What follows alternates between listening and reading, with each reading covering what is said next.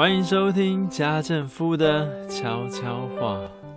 这是一个把人生康庄大道活成曲折离奇、九拐十八弯后，突然落入婚姻、落入妻子和三个儿子的圈套中，才遇见幸福的奇妙故事。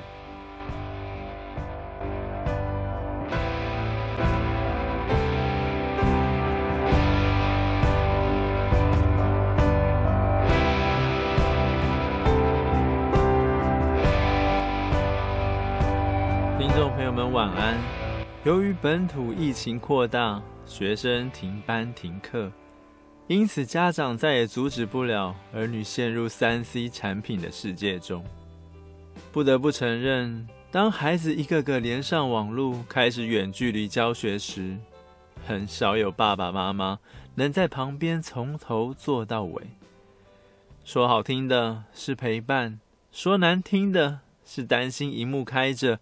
老师的声音也开着，但小朋友却老早魂游向外，偷翻漫画，偷玩玩具。为了提防自制力不足，老师们都希望家长能从旁监督。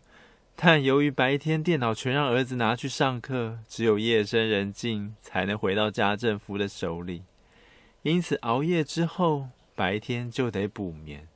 可是往往送完妻子上班，回笼觉还没睡够，老三就接着跳上床问：“爸爸，什么时候一起玩游戏？什么时候一起看电视？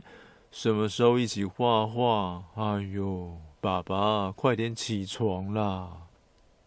在这种蜡头两足烧，实际年龄四十四，身体年龄却已经迈入五十好几的情况下，家政夫对于大儿子的视讯情况，也只能放牛吃草，偶尔让他自生自灭。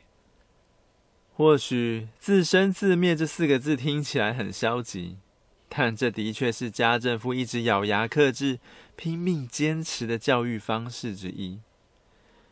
家政夫从小就被当成一朵小花饲养在温室里，大太阳底下上体育课，想打就打，不想打就不要打。因为长辈会担心晒坏，到游泳池玩水，不爱游就别游，尽管待在贩卖部吃肉包看美眉，因为长辈会担心淹死。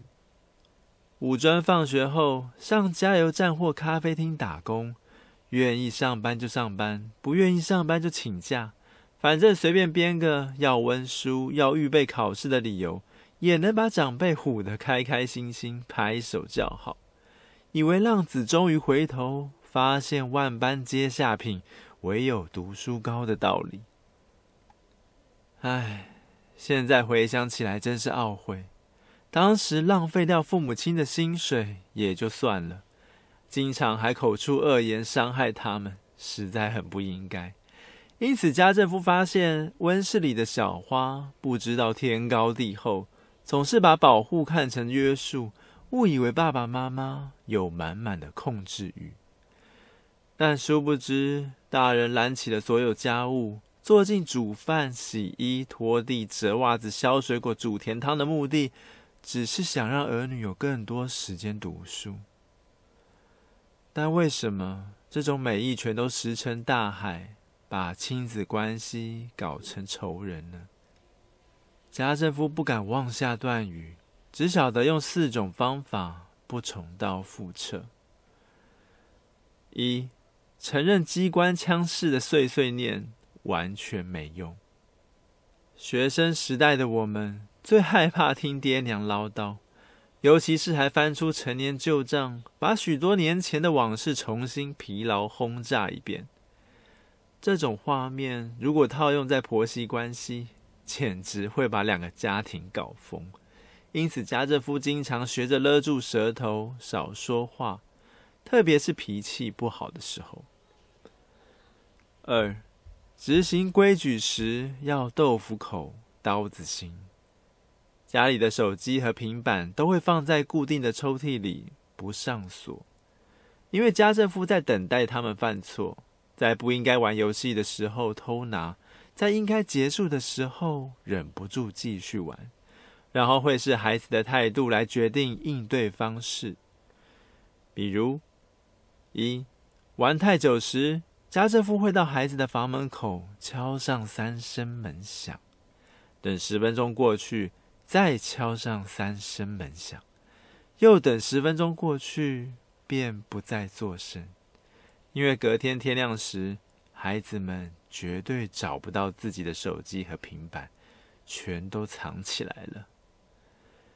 二，发现手机和平板不见后，孩子如果选择好好道歉、好好解释理由，家政夫会宽容说：“本来要罚你五天不能用，但看在你主动认错又解释得清清楚楚，就改罚三天吧。其他废话一律不多说。